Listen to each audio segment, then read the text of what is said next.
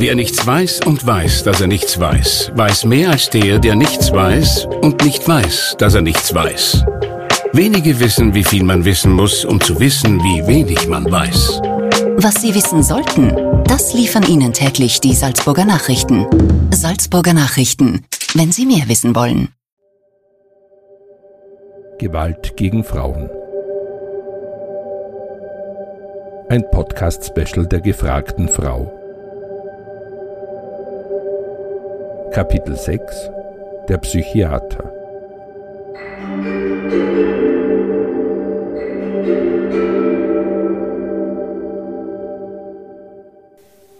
Was geht im Kopf eines Gewalttäters vor, der eine Frau schlägt, sie vergewaltigt oder gar ermordet?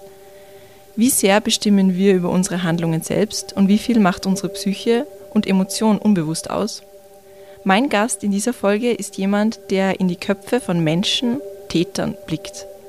Herr Dr. Ernst Griebnitz ist pensionierter Neuropsychiater und Forensiker. Er hat im Auftrag der Justiz Täter analysiert und Gutachten ausgestellt, die für das Schicksal der oder des Beschuldigten entscheidend sein konnten. Herr Dr. Griebnitz, vielen Dank, dass Sie heute mit mir sprechen. Gerne. Sie sind Psychiater. Das bedeutet, Sie haben Psychologie und Medizin studiert. Ich habe mit der Psychologie an sich nichts zu tun. Ich habe Medizin studiert und habe dann eine Facharztausbildung zum Psychiater gemacht. Ich habe eine Psychotherapieausbildung gemacht, äh, bin da mindestens 20 Jahre in einer äh, regionalen Arbeitsgruppe äh, gewesen, wo man dann letztlich supervidiert wird. Also ich habe alle Voraussetzungen erfüllt, die letztlich da hier erforderlich sind. Und äh, vielleicht nur ein kurzer Hinweis, es ist ja an sich so, dass das Gesetz vorsieht, dass die Begutachtung für das Gericht, äh, für Strafgericht zur Frage der Zurechnungsfähigkeit eine Frage ist, die nicht an den Psychologen gestellt wird, sondern eine Frage ist, die an den äh, Psychiater zu stellen ist, also an den Mediziner was sind denn so Aufgaben, wenn Sie jetzt sagen, ähm, die eines, eines forensischen Gutachters? Äh, die Forensik umfasst sehr viele Bereiche, nämlich viele Bereiche, die letztlich in der Bevölkerung äh, gar nicht so präsent sind. Das ist zum Beispiel die Arbeitsfähigkeit für Sozialgericht, die Berufsfähigkeit für Sozialgericht. Äh, das ist die Frage im Zivilverfahren der Testierfähigkeit äh, einer Person. Äh, das kann auch die Frage sein, ob jemand äh, Unterstützung und Hilfe braucht im Sinne des Sachwalterschaftsgesetzes, wie es damals war, jetzt heißt es ja anders. Also all das spielt in der Forensik eine große Rolle. Das ist auch eine enorme Herausforderung, weil gerade im Sozialgericht, wenn der Mediziner sagt, der ist noch arbeitsfähig oder nicht mehr arbeitsfähig, dann folgt das Gericht üblicherweise dem Sachverständigen. Äh, das ist also eine enorme Belastung für den Sachverständigen, weil letztlich das individuelle Schicksal des Begutachteten davon abhängig ist. Kriegt er jetzt eine Pension? Kann der jetzt äh, in Ruhe weiterleben oder muss sich der am Arbeitsmarkt abstrampeln, obwohl er subjektiv das Gefühl hat, er kann nicht? Anders ist es im Strafprozess. Wenn es also darum geht, ob jemand zurechnungsfähig war zu einem bestimmten Zeitpunkt, das heißt, ob er in der Lage war, das Unrecht seiner Tat einzusehen und nach dieser Einsicht auch zu handeln. Hier kann der Sachverständige feststellen, zum gegebenen Zeitpunkt war er in diesem oder diesem Zustand, ob er die Tat begangen hat oder nicht, das ist nicht die Frage des medizinischen Sachverständigen. Das heißt, ich habe hier eine wesentlich leichtere Rolle, weil ich eigentlich nur feststellen muss, was war mit dem zu diesem Zeitpunkt? Warum ist es dazu gekommen? Äh, letztlich die Motivforschung ist eigentlich auch Aufgabe des Gerichts und nicht des Sachverständigen. Wenngleich natürlich der Sachverständige die Zusammenhänge erkennt, wenn jemand psychisch krank ist, wenn jemand eine Persönlichkeitsstörung hat, äh, dann wird er das dem Gericht erklären müssen. Und da kommt natürlich dann sehr häufig auch das Tatmotiv mit vor. Bleiben wir gleich bei der Zurechnungsfähigkeit. Die ist äh, von jemandem wie Ihnen festzustellen. Ähm, zum Tatzeitpunkt. Die Tat ist aber schon begangen, das heißt, sie ist vorbei. Wie kann jetzt äh, jemand Außenstehender überhaupt begutachten, ob der oder die Täterin überhaupt zurechnungsfähig war zum Tatzeitpunkt? Ja, äh, das fragen sich viele. Äh, hier muss man also mal berücksichtigen, äh, wenn man an eine Begutachtung herangeht, dann ist das Erste, was der Sachverständige macht, er wird den Akt studieren. Was haben Zeugen ausgesagt? Was hat der Täter im ersten, bei der ersten Vernehmung angegeben? All das spielt eine Rolle und wenn ich das gelesen habe, dann bilde ich mir eine Hypothese. Ich denke mir, das kann äh, steht in den Akten, dass er schon so und so oft an einer psychiatrischen Abteilung in Behandlung war. Er wird beschrieben in eine bestimmte Richtung, wo man dann vielleicht schon vermuten kann, das ist äh, jemand, der an einer Geisteskrankheit leidet. Oder aber, naja, so wie das beschrieben ist, ist der vielleicht persönlichkeitsgestört. Oder ich kann überhaupt nichts herauslesen, was für mich von Bedeutung ist. Dann kommt der zweite Moment, das ist, wo ich mit dem Betroffenen Gespräche führe wo ich über seine Lebensgeschichte spreche, äh, seine Krankengeschichten spreche, über seine aktuelle Situation. Äh, und dann langsam kommt man dann zum Tatgeschehen, äh, wie er das jetzt sieht im Nachhinein. Wenn er darüber spricht, dann wird das alles aufgerollt. Dann sehe ich, ob meine Hypothese bestätigt ist oder aber ob die Hypothese verworfen werden muss, weil sie eigentlich mit dem, was ich jetzt selber wahrnehme, nicht in Übereinstimmung steht. Und dann kommt der dritte Punkt, das ist der Punkt, wo er dann auch getestet wird. Wir haben im Institut auch zwei Psychologen beschäftigt gehabt. Die haben dann psychologische Tests durchgeführt. Das kann also die Persönlichkeit betreffen. Äh, das kann allenfalls ein zerebraler Abbau, den man vielleicht objektivieren muss, weil man den Eindruck hat, da ist irgendwas schon im Gange. Und dann hat man, das ist die dritte Möglichkeit, und dann sehe ich, wenn sich alle drei decken, das ist konklusiv, dann kann ich Rückschlüsse ziehen, in welchem Zustand sich eine Person zu einem bestimmten Zeitpunkt befunden hat. Das ist eine enorme Verantwortung. Haben Sie schon einmal gezögert bei einem Gutachten? Es ist äh, ein einziges Mal, man muss dazu sagen, wir waren, ich habe schon erwähnt, wir haben zwei Psychologen am Institut, es war auch noch ein, äh, ein äh, Facharzt am Institut, das heißt, äh, wir haben die Entscheidung in schwierigen Fällen nicht alleine getroffen. Wir haben über den Fall, der zu begutachten war, äh, diskutiert, äh, haben unsere Meinungen ausgetauscht und so ist man dann eigentlich in fast allen Fällen zu einem Ergebnis kommen, wo man gesagt hat, das muss so gewesen sein und entscheiden, ob es dann wirklich so war, tut ohnehin das Gericht. Der Sachverständige muss immer sagen, wenn das Gericht zum Ergebnis kommt, dass die Angaben der Zeugen richtig sind, dass die Angaben, die der Proband bei mir gemacht hat, richtig sind, die Angaben aus den Krankengeschichten, die ich verwertet habe, richtig sind, dann komme ich zu diesem Ergebnis. Ich habe einen Fall erlebt, wo äh, der Betroffene, der Täter, wenn man einmal so nennen will, der hat mir eine völlig andere Geschichte erzählt und bei der Verhandlung hat er wieder ganz was anderes gesagt. Und dann sagt das Gericht, ja, wie kommen Sie auf das, was Sie da geschrieben haben? Sag ich, ja, weil mir das so berichtet wurde. Das heißt, es gibt also es ist nicht immer so einfach, aber es ist eher sehr selten, äh, dass jemand einem was vorlügt. Ich sage das jetzt einmal so. Äh, zu Ihrer Frage, ob ich einmal unsicher war. Ja, es hat einen Fall gegeben, der ist auch enorm durch die Medien gegangen. Das ist um einen ausländischen Mann gegangen, ein Ausländer, der äh, durch äh, sein Fahrverhalten jemand tödlich verletzt hat. Und da war die Frage, ist der so persönlichkeitsgestört, äh, dass er im Zeitpunkt dieser Tat durch die Persönlichkeitsstörung massiv beeinträchtigt war oder aber hat er schon die Grenze überschritten und hat er sich in einem psychosewertigen Zustand befunden. Und trotz mehrmaliger Untersuchung trotz umfangreichster testpsychologischer Untersuchungen habe ich am Ende etwa gleich viele Argumente für die erste Variante gehabt und gleich viele Argumente für die zweite Variante. Und da habe ich dem Gericht empfohlen, man möge ein Zweitgutachten einholen, weil ich nicht in der Lage bin, hier eine Expertise abzugeben, äh, die ich entsprechend vertreten kann. Wenn wir von Zurechnungsfähigkeit sprechen, von dem Begriff an sich, wie definiert sie die eigentlich? Der Begriff der Zurechnungsfähigkeit bedeutet, dass jemand zu einem bestimmten Zeitpunkt weiß, was er tut und auch in der Lage ist, nach diesem Wissen zu handeln. Dann ist er zurechnungsfähig.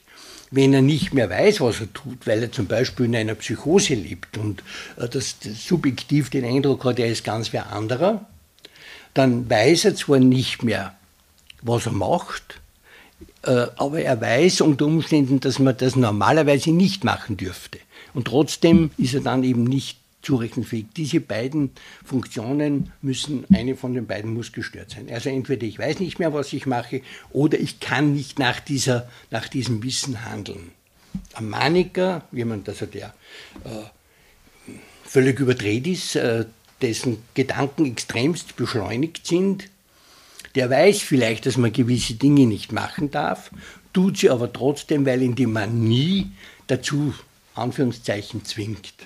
Wie können Sie dann als Forensiker, wenn, wenn der, die oder der Angeklagte ähm, mit Ihnen spricht, unterscheiden, ob das jetzt tatsächlich eine, ob da jetzt tatsächlich eine Unzurechnungsfähigkeit vorliegt oder ob er oder sie das nur vorgibt zu sein? Das ist eben die Herausforderung äh, und das erfordert sehr viel Empathie, Einfühlungsvermögen. Äh, das erfordert äh, ein großes Wissen, damit man also sieht, ob das sozusagen zusammenpasst, ob das konklusiv ist, das, was, wir hier, was mir hier geboten wird, ob das auch mit den Zeugen Angaben übereinstimmt oder nicht, ob das mit meinem psychiatrischen Eindruck übereinstimmt, den ich gewinne. Es spielt ja bei der Begutachtung auch eine Rolle, wie sich jemand nonverbal zeigt. Also auch das, das ist in der Psychiatrie, das lernt man, das ist Handwerk des Psychiaters, äh, dass wir im Gespräch äh, den Betroffenen genau beobachten, seine Reaktionen auf Fragen, auf Antworten genau beobachten und dann eben sagen können oder wir glauben es sagen zu können, das ist jetzt konklusiv oder nicht. Aber es ist sicherlich so, dass ich im Laufe meiner über 30-jährigen Tätigkeit das eine oder andere Mal, ich würde jetzt nicht sagen angelogen wurde, sondern die Betroffenen, das gerade im Sozialgericht, äh, die, die Leute kommen ja zum Psychiater und haben eine Vorstellung, was sie erreichen wollen. Und dieses, diese Vorstellung führt unbewusst dazu, dass sie sich entsprechend zeigen und ihre Intentionen, die sie haben, auch verdeutlichen die Verdeutlichung. Das ist jetzt nichts Negatives, das hat jeder Mensch. Wenn Sie heute zu einem Vorstellungsgespräch gehen, werden Sie sich auch bemühen und vielleicht sich besser darstellen versuchen, als Sie vielleicht wirklich sind, was natürlich eh nicht stimmt, aber äh, so muss man sich das äh, vorstellen. Und äh, das sieht man schon, wenn jemand bei der Tür hereinkommt, der also ein, sag ich jetzt, äh, sich arbeitsunfähig fühlt, der wird also eher gebückt gehen, wird vielleicht ein bisschen hinten und dann gibt es Sachverständige oder hat es welche gegeben, die haben dann an, am Ende der Begutachtung beim Fenster hinausgeschaut und haben dann geschaut, wie der jetzt geht und plötzlich ist der nicht mehr gehinkt und plötzlich war der nicht mehr gebückt. Äh, ich bin kein Kriminalbeamter, ich habe das nie gemacht, sondern ich habe versucht, mit meinem Werkzeug, das mir als Psychiater zur Verfügung steht, festzustellen, was ist objektiv und was ist nicht. Und das soll man sich nicht leiten lassen. Aber wie gesagt, äh, hundertprozentig ausschließen kann man nie, dass man nicht äh, von jemandem von etwas überzeugt wurde, das eigentlich leidet die der Angeklagte nun an einer begutachteten und festgestellten Psychose wird er ja normalerweise in eine Anstalt für geistig abnorme Rechtsbrecher eingewiesen, oder? Ist das richtig so? Ähm, damit man in eine Anstalt für geistig abnorme Rechtsbrecher eingewiesen wird, muss also erstens die Tat eine bestimmte Schwere erreichen. Das heißt, es ist eine Tat mit schweren Folgen. Das ist also, wenn Sie heute im Rahmen einer Manie jemanden bedrohen, dann wird das nicht ausreichen, um in eine Anstalt eingewiesen zu werden. Äh, also die Zurechnungsfähigkeit muss verneint werden.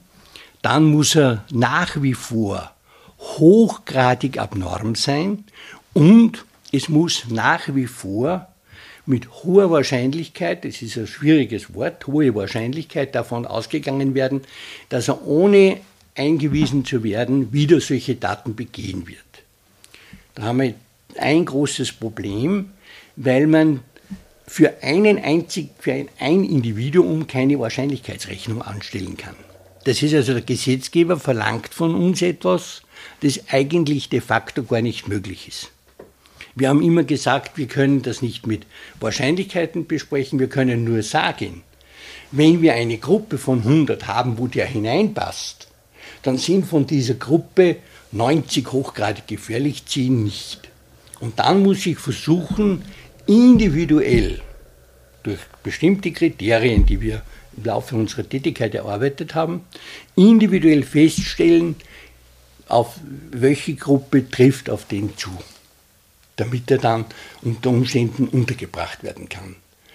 Bei Leuten, bei Menschen, die also psychisch äh, krank sind im Sinne einer Geisteskrankheit, also manisch-depressive Schizophrenie, äh, ist es üblicherweise nicht schwierig. Das kann man also relativ gut sagen. Und dann kann man dann auch schauen, wie lange wie lang dauert es, bis er behandelt ist, dass diese Gefährlichkeit abklingt. Und dann kann er ja unter bestimmten Auflagen vom Gericht bedingt entlassen werden. Ganz schwierig ist es allerdings bei zurechnungsfähigen, hochgradig abnormen Persönlichkeiten, mit denen haben wir ja, was Ihre Fragestellung anlangt, haben wir sehr häufig mit solchen Leuten zu tun. Das heißt, der ist so schwer persönlichkeitsgestört, ein maligner Narzisst zum Beispiel, äh, dass man sagen muss, bei dem besteht also die, die Wahrscheinlichkeit, statistisch gesehen, äh, dass er solche Tat wieder begeht äh, in hohem Masse und er ist nach wie vor gefährlich, dann muss man den einweisen.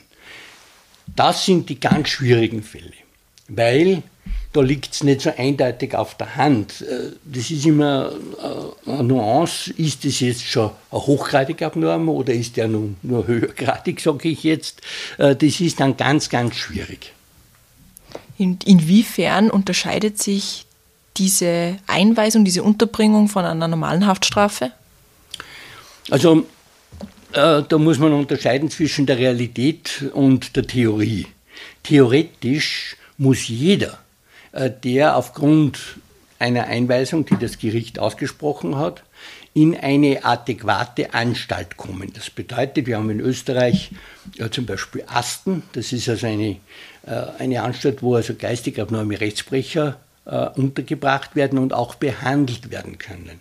Auch in Wien gibt es auch andere und äh, Abteilungen gibt es bei uns in, in der Christian Doppler Klinik gibt es auch eine Abteilung für Forensik, wo solche Leute, wo man annimmt, es wird nicht allzu lange dauern, dann eben nur kurzfristig behandelt, bis man sie dann bedingt entlassen kann. Das heißt, er müsste sofort nicht in eine normale in einen normalen Strafvollzug kommen, sondern er müsste in eine entsprechende Anstalt kommen, wo er unmittelbar behandelt werden muss.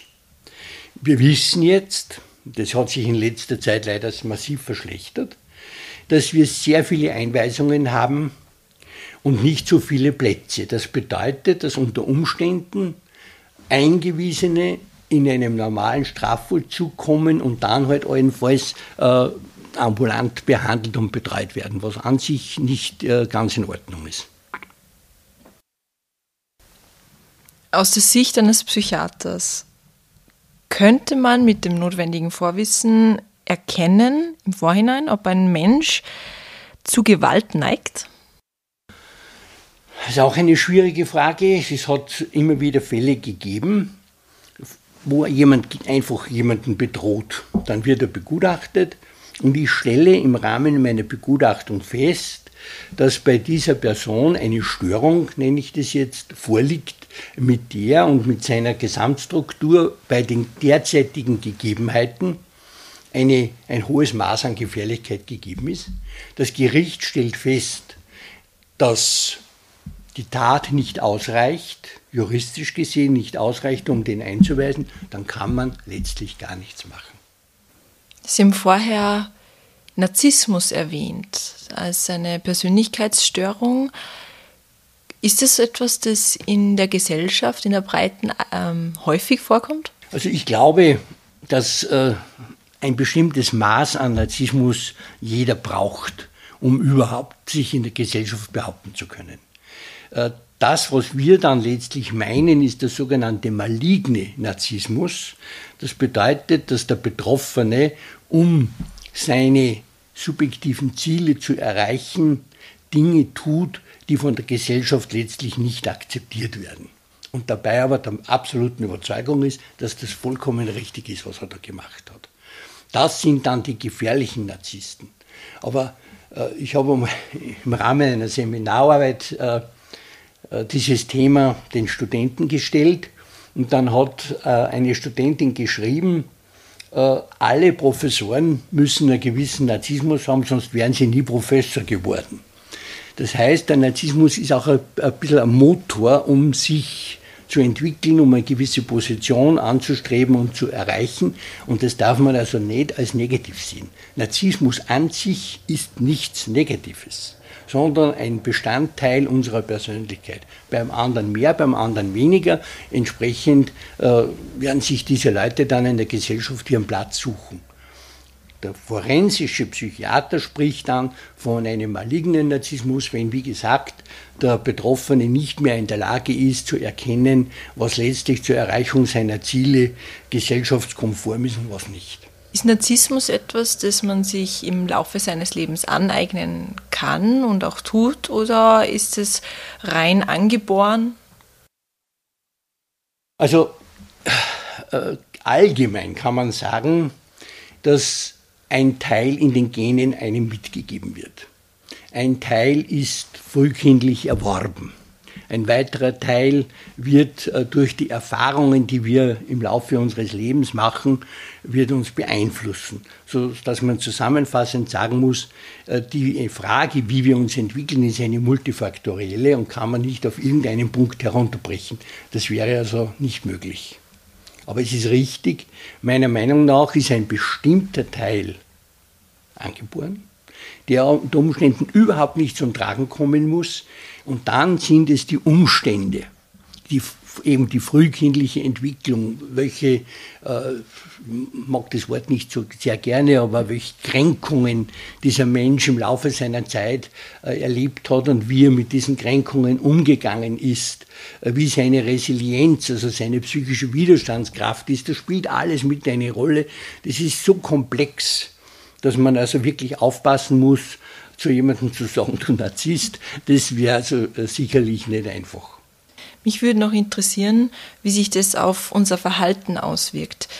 Wenn wir, wenn Sie sagen, die Umstände spielen eine Rolle, sind wir dann sozusagen gemachte Menschen von unseren Umständen oder haben wir die Macht, uns diesen in einem gewissen Maße hinwegzusetzen? Diese Frage ist von der Wissenschaft noch nicht beantwortet. Sie wissen, es gibt äh, die Theorie, dass wir, äh, bevor wir eine Handlung setzen, wird die in den Hirnnervenzellen bereits durchdacht und wir können da gar nichts dafür, sagen manche. Der Meinung bin ich nicht. Ich glaube, dass äh, der Mensch gelernt hat oder haben sollte, äh, mit gewissen Situationen reflektiert umzugehen. Und umso umso größer die Selbstreflexion ist, desto weniger besteht die Gefahr, dass ich letztlich in einem Narzissmus verfalle. Und da sehe ich ein Problem unserer Gesellschaft, grundsätzlich. Ich glaube, dass unsere Gesellschaft, äh, in, wir haben das Jahrhundert, sage ich immer, das Jahrhundert der Narzissten. Und das liegt sicherlich daran, äh, es geht schon an, ich will niemanden beleidigen. Das sind jetzt nur allgemeine Beispiele, die auf Einzelne überhaupt nicht zutreffen müssen. Aber das geht an, äh, die Mehrkinderfamilien werden immer weniger. Kinder sind Einzelkinder. Diese Einzelkinder werden entsprechend betreut und die Eltern müssen unter Umständen einem Beruf nachgehen und versuchen dann, sich die Liebe ihres Kindes vielleicht, das ist alles nur vielleicht, vielleicht durch besondere äh, finanzielle Zuwendung oder durch äh, sonstige Zuwendungen unter Anführungszeichen zu erkaufen.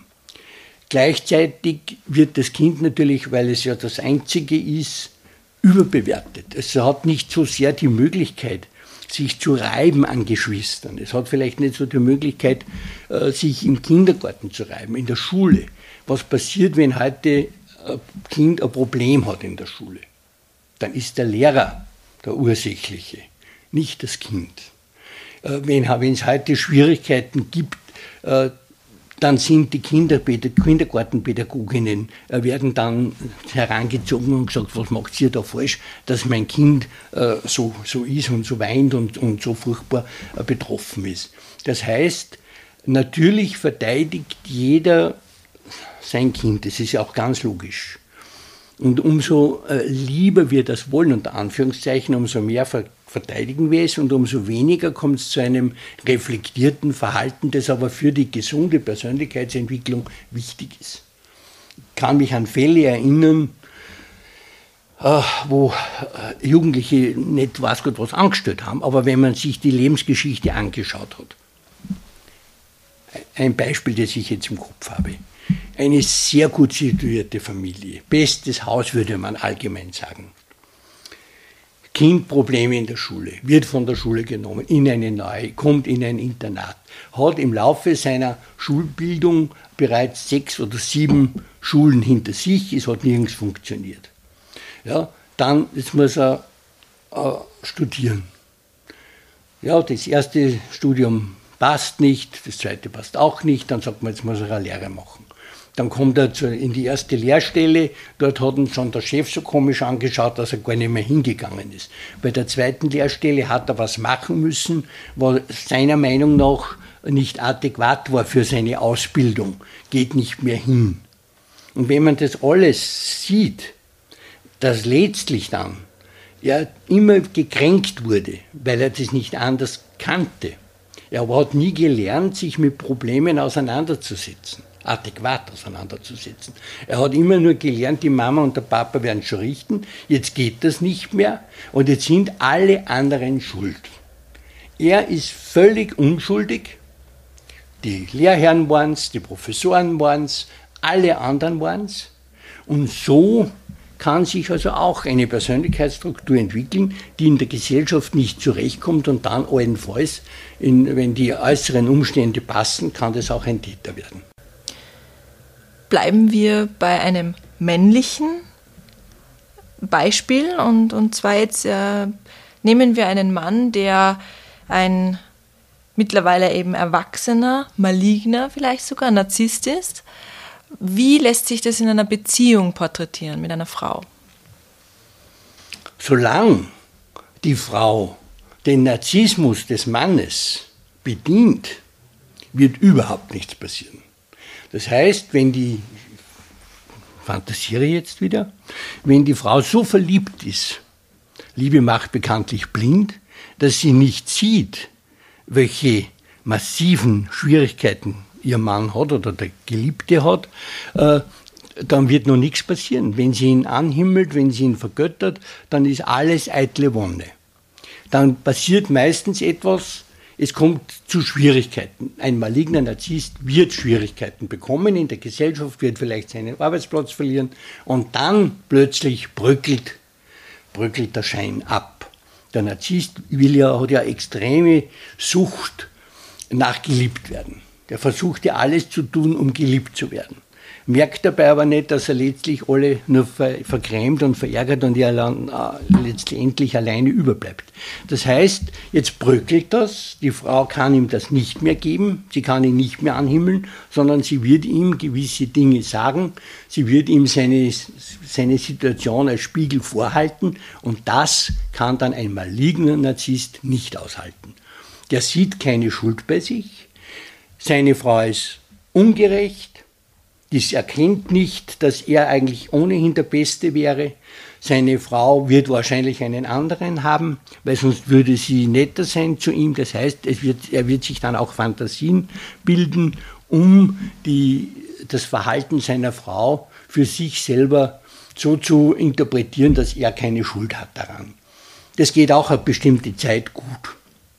Und dann, wenn das sozusagen ausgereizt ist, wenn das Fass voll wird, dass er merkt, die Frau entfernt sich immer weiter von ihm, das kann er aber nicht zulassen, das verträgt sich mit seinem Selbstbild nicht, dann wird er handgreiflich werden, dann wird er sie zwingen wollen, bestimmte Dinge zu tun und dann kommt das Übliche, den, am Abend wird sie geschlagen, am nächsten Tag bringt er dann die Blumen und wird ja wieder sagen, ich tue alles für dich, ich liebe dich und du bist mein Ein und alles. Und da wird es halt dann auch auf die Frau drauf ankommen, ob die jetzt erkennen kann, äh, was hier passiert oder nicht. Und das Allerschlimmste ist dann, wenn der Narzissmus so schlimm ist und die Frau will sich jetzt trennen, das kann der massivste Narzisst nicht dulden. Bevor mein Besitz jemand anderer bekommt, zerstöre ich es. Das sehen wir dann, dass Wohnungen demoliert werden, zertrümmert werden, damit nichts mehr überbleibt. Und im allerschlimmsten Fall wird dann die Frau getötet, bevor, wenn ich sie nicht haben kann, darf sie keiner haben und dann muss sie sterben. Und ich kann mich an einen Fall sehr gut erinnern, der sogar bei Gericht noch gesagt hat, was wir eigentlich da von ihm wollen. Sie ist ja selber schuld gewesen. Hätte sie sich anders verhalten, wäre das nie passiert. Er war nicht einmal bei Gericht noch so weit, seine eigene Situation zu erkennen und seine eigene Tat zu reflektieren, sondern er hat dem Opfer die Schuld in die Schuhe geschoben. Emotionen sind ja da ein riesengroßer Teil. Also wenn ich Ihnen jetzt so zuhöre, dann fällt immer wieder das Wort Liebe, aber auch Wut und ähm, es ist ja auch so, dass im Gesetz zum Beispiel eine allgemein begreifliche, heftige Gemütsbewegung wie etwa Wut, Angst oder zum Beispiel Verzweiflung strafmildernd sein kann. Das heißt, das Gesetz erkennt diese Emotionen, denen wir Menschen leider auch oft unterliegen. Ähm, aber welche Emotionen, welche Handlungen sind noch normal und welche sind viel zu überschießend? Das, was Sie angeschnitten haben, ist die sogenannte Affekttat, wenn ich also eine Tat im Affekt begehe. Äh, der Affekt schließt dann letztlich ein bewusstes Handeln aus. Das ist also die maximale Übersteigerung. Äh, ich kann mich an eine Frau erinnern, die hat äh, im Affekt ihren ähm, vermeintlichen Geliebten, der es eh nicht war, aber der hat das so weitergegeben, als hätte er mit ihr etwas und das hat dazu geführt, dass sie in massive Schwierigkeiten gekommen ist und dann haben sie, hat sich die Situation so zugespitzt, dass sie dem dann ein Messer hineingerannt hat und dann ist sie selbst, äh, hat dann Erbrechen bekommen, ist auch typisch für die Affekttat, dass dann eine, eine vegetative Entgleisung erfolgt und ist dann noch in einen Bach hineingestürzt und äh, wäre fast ertrunken. Also das war dann ganz dramatisch. Äh, Ihre Frage war aber, inwieweit sind unsere Emotionen normal oder nicht normal? Sie sind so lange normal, solange letztlich keiner einen Schaden davon nimmt. Ich kann heute durchaus einmal wütend sein und kann einmal ein lautes Wort fallen lassen und ich sage aber, ich bin jetzt wirklich zornig. So wie man jetzt da mit mir umgegangen ist, das macht mich wütend. Ich muss es ja bei mir erkennen. Äh, wenn ich das Darum sage ich, die Selbstreflexion ist ein großes Problem. Wenn ich das selber gar nicht mehr erkennen kann, in welchem Zustand ich mich befinde, dann ist auch die Gefahr relativ groß, dass ich dieses Maß an Emotion, das wir in der Gesellschaft tolerieren und dulden, äh, überschreite. Man kann auch sich dann ja entschuldigen im Nachhinein, wenn man mal wütend war. ich würde auch sagen, es wird durchaus einmal passieren, dass man irgendwas zerschlägt. Äh, man soll das nicht entschuldigen, wenn man sowas macht. Das ist an sich schon zu viel. Aber der Psychiater sagt ja immer, ich kann es nicht akzeptieren, aber ich verstehe es. Aus der Situation und wenn ich die Person kenne, kennengelernt habe, dann verstehe ich das, wie der reagiert hat. Das hat, hat man mir immer vorgehalten. Man hat immer gesagt, ich bin täterfreundlich, weil ich die verstanden habe. Das heißt aber überhaupt nicht, dass ich das akzeptieren kann, was die machen. Das sind zwei paar ganz verschiedene Schuhe wenn diese extremen Emotionen nicht mehr beherrschbar sind von einem Menschen, dann äh, können ganz schreckliche Dinge passieren. Und man hört dann oft von diesem Wort äh, Overkill. Ja. Was passiert da? Also der Begriff Overkill bedeutet ja nur, dass jemand äh, so getötet wurde, dass er daran zehnmal gestorben wäre. Ja, also ich töte jemanden äh, nicht, indem ich ihm einen Stich zufüge, einen tödlichen, sondern indem ich dann auf das Opfer äh, Wut entbrannt, wie Sie sagen, einsteche. Dann ist er overkilled. Äh, hier muss man aufpassen, ob hier nicht eine Geisteskrankheit dem Ganzen zugrunde liegt äh, oder aber ob das jetzt eine Störung der Persönlichkeit ist. Und hier äh, kommt auch wieder der Begriff des malignen Narzissten. Äh, jemand, der sich subjektiv aufgrund seiner eigenen Art von jemandem so gekränkt fühlt, und so verlassen fühlt, ungerechterweise, äh, dass er ihn den Tod wünscht und zufügt, der kann dann, um sich sozusagen abzureagieren, einen Overkill begehen, weil die Wut eben aus seiner Persönlichkeitsstruktur heraus, das muss man immer dazu sehen, äh, so groß ist, dass er das begeht.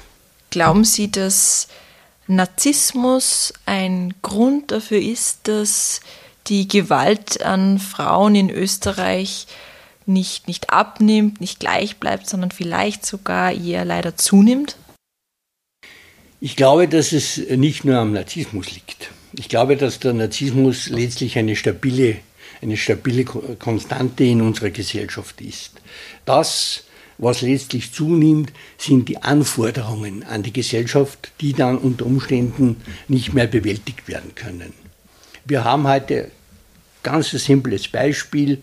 Es sagt eine Studentin, ich habe Montagnachmittag Vorlesung, sagt zu mir, ich bin so froh, dass heute Vorlesung ist. Und sage warum? Ja, damit ich mich vom Wochenende erholen kann. Wir haben alle einen Freizeitstress. Äh, kein Mensch kann sich mehr erholen. Sie müssen in der Freizeit sporteln, das ist ganz wichtig. Ja, sie müssen laufen, schwimmen, sie müssen äh, den Kindern, die müssen äh, Flöten spielen können, äh, die müssen zum Fußballverein gehen.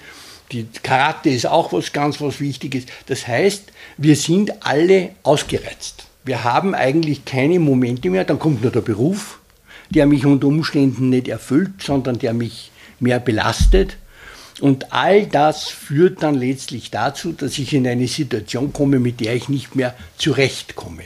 Und wenn ich jetzt leider auch nur einen Narzissmus habe, äh, dann ist die Gefahr sehr groß, dass das ganze System zerbricht. Das heißt, es kommt immer auch auf die Situation an. Es wird wahrscheinlich sehr, sehr viele maligne Narzissten geben, die so ein stabiles Umfeld haben, dass sie nie in diese in die Situation kommen, dass das hier entartet und entgleist. Das ist das Entscheidende. Und da, glaube ich, liegt der Grund. Äh, wir fordern von uns zu viel. Wir können uns eigentlich nicht mehr erholen.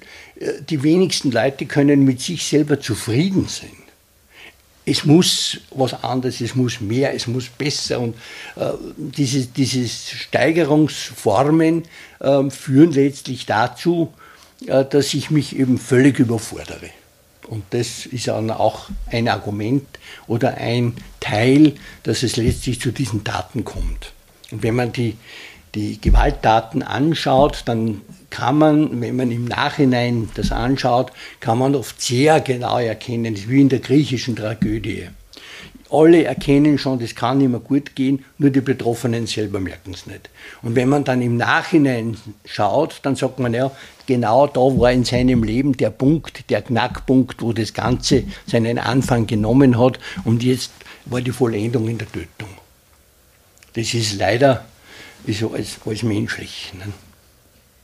Ist dann ein Gewalttäter automatisch ein Wiederholungstäter, wenn er sich in diesem Leben in dieser Spirale befindet? Ähm, wenn er nicht behandelt wird, wenn er nicht lernt, Selbstreflexion zu betreiben, wenn er nicht lernt, seine Situation mit adäquaten Mitteln zu verändern, dann wird er ein Wiederholungstäter sein. Seit September müssen Menschen, gegen die ein Betretungs- und Annäherungsverbot ausgesprochen wurde, verpflichtend zu einer Gewaltberatung gehen. Denken Sie, dass das positive Auswirkungen haben kann oder sogar wird? Also ich bin ein Vertreter äh, von derartigen Maßnahmen, weil ich glaube, äh, dass es oft nur einen, einen Klick braucht, dass jemand, der in so einer Spirale drinnen ist, dass der Hilfe annehmen kann. Und wenn der heute in, zum geschulten Personal kommt, äh, das mit solchen Leuten umgehen kann, dann glaube ich, dass sich das positiv auswirken wird. Da bin ich eigentlich überzeugt. Wir sollten nur die Gesellschaft grundsätzlich einmal bei sich selber anfangen. Wir sollten versuchen, uns selber nicht zu wichtig zu nehmen und äh, sollten versuchen, uns besser zu reflektieren. Dann kommen wir vielleicht gar nicht in so eine Situation. Herr Dr. Griebnitz, vielen Dank für dieses sehr aufschlussreiche, sehr interessante Gespräch. Gerne, danke auch für die Einladung. Abschließend noch ein wichtiger Hinweis für euch, wenn ihr von Gewalt betroffen seid oder jemanden kennt, der von Gewalt betroffen ist. In Salzburg gibt es folgende Anlaufstellen. Das Gewaltschutzzentrum erreicht ihr unter der Nummer 0662 870100 und den Frauennotruf in Salzburg unter 0662 881100. Außerdem findet ihr Hilfe in den Frauenhäusern der Stadt Salzburg und in Saalfelden.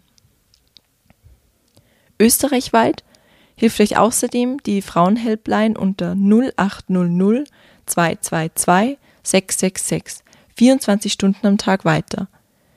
Und es gibt auch eine Online-Beratung via Chat und das in verschiedenen Sprachen. Dieses Angebot findet ihr unter www.haltdergewalt.at. Und speziell für Männer in akuten Konfliktsituationen gibt es seit kurzem die Männerinfo. Die Hotline ist anonym und kostenlos unter 0800 400 777 erreichbar. Das war die sechste Folge unserer Spezialstaffel über Gewalt gegen Frauen. In der nächsten Folge erzählt eine Betroffene, wie sie den Mut fand, ihre Gewaltbeziehung zu beenden. Sie kritisiert darin das österreichische Scheidungsrecht scharf. Es sei veraltet und frauenfeindlich. Gewalt gegen Frauen. Ein Podcast-Special der gefragten Frau. Kapitel 6 Der Psychiater Thank you.